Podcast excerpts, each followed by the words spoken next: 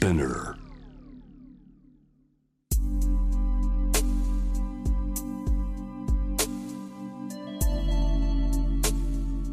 眠らない街六本木。高層ビルの一室に現れる深夜の保健室。重たいドアの向こう側。ここでは誰もが飾らない言葉で語り始める。心の声を聞き出す。特別な聴診器を持って迎えるのは酒と涙と哀愁をこよなく愛するイラストレーターの田中美咲。恋仕事家族そして性のこと。一人一人で違う体と心のカルテ。J-WAVE ミッドナイトチャイム。ようこそ深夜の保健室へ。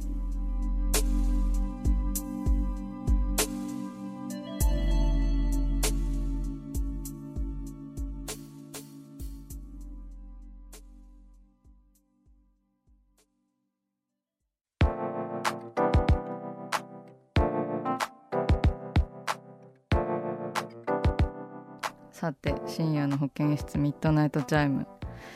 今夜はリスナーの皆さんのお悩みを聞いていきたいと思います、えーまずは初めてメールを送ってくださったという学生さんからの相談です。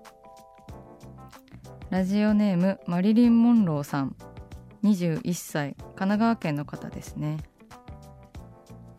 先日遠距離だった彼氏から別れ話を切り出されました。理由は遠距離が耐えられないとのこと。実はこの理由でこの彼と別れるのは2回目でどちらも彼から別れを告げられています。復縁のきっかけも彼です。振り回されているのは分かっているのにまた復縁をするのではと期待している自分が嫌です。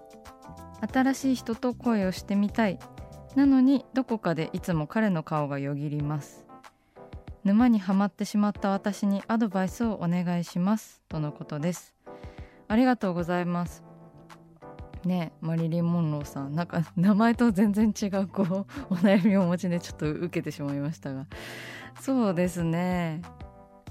21歳でしょ？とかなんかあんまり年のことをこう切り出すのは良くないとは思いますが。ねもしかしたらその人しかいないってまだ思っているのかもしれないです。私も若い頃そうでした。あの遠距離難しいですよね。私はまあまあなんか遠距離は続けられる方だとは思うんですけど。うーん。そうですね。でもなんか遠距離恋愛って2回ぐらい別れる気がするな。なんかこうあるあるな気がします。2回ぐらい別れたことある気がする私も。でももう1回なんかなんとなくやり直しちゃったりとか。うん。全然それを嫌がらなくていいと思いますが。振り回されているのが嫌なんですよね。それはわかります。まあ人として見るとそんなに振り回したりとかそのなんだろうな。約束を守れなさそうじゃないですか。そんな一回別れるって言ったのになんかもう一回すぐ付き合うとかって結構いい加減な人だなって思ってしまうのでまあこう恋人としてじゃなくこう人としてフラットに見た時にこの人で大丈夫かしらって不安になるんだったらもう自分からきっぱりとお別れしたらいいと思いますね。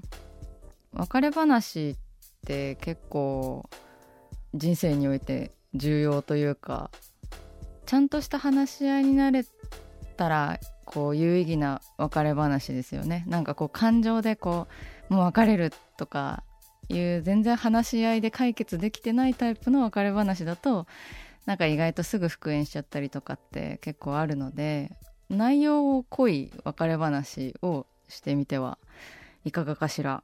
うん。では次のメールに行きます。ラジオネームコーヒー大好きさん。28歳女性の方です。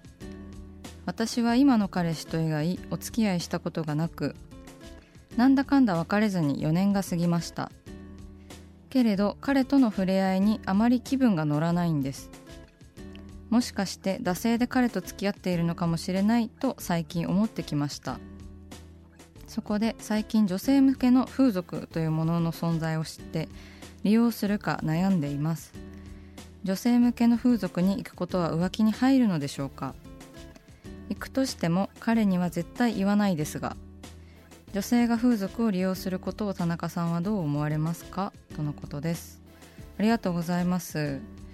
ねまあ4年くらい続くの全然いいし惰性とかは思わないですけどね。うん。なんで触れ合いにあんまり気分が乗らないんでしょうね。まあ4年付き合ってちょっとマンネリというかあんまり恋人って感じじゃなくなっちゃったのかな。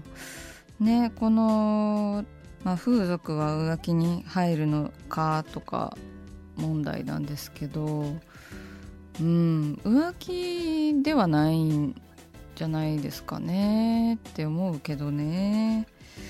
うんまあそれで性的な問題があのコーヒー大好きさんがあの解決したとしてそのセックスの方は風俗で賄って彼氏との関係をすっきりと続けられるのであればまあいいと思うけど多分そういう問題でもない気がするんですよね。うんそうですね。なんでこう触れ合いの気分が乗らないのかとかちょっと詳細を知りたいなっていう感じがあるんですけどね。コーヒー大好きさん同い年です。ね最初の彼ですもんねでもね。難しいですね最初の恋人って。なんかその人しか知らないからね。私も最初の恋人とは4年続きましたね。なんだかんだ。4年付き合ってまあ最後は惰性だったのかな。なんかでももっと見たいみたいな 感じがあのー、あったのでこうお別れしてしまいましたが。うんうん。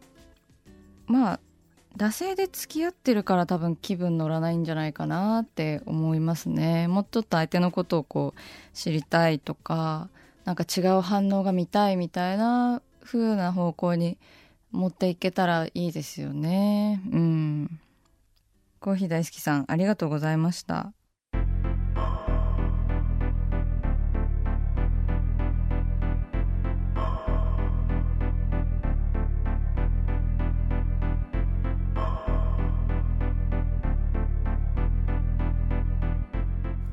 真夜中だから話せる体のこと心のこと J-WAVE ミッドナイトチャイム公式サイトとインスタグラムは24時間オープンしています。あなたの悩み、番組へのメッセージお寄せください。来週もイラストレーターの田中美咲が深夜の保健室でお待ちしています。キャリコン編集長通信仕事と人生の話をゆるゆるとパワードバイミモレ。このポッドキャストではミモレ編集長の河原咲子が時には一人で時にはゲストをお招きしキャリアコンサルタントの資格を生かして仕事と人生そして職業キャリアだけじゃないライフキャリアの話を誰にでも分かりやすくゆるゆるとお話します。毎週金曜日に新しいエピソードを配信中です。ぜひ一度聞いてみてください。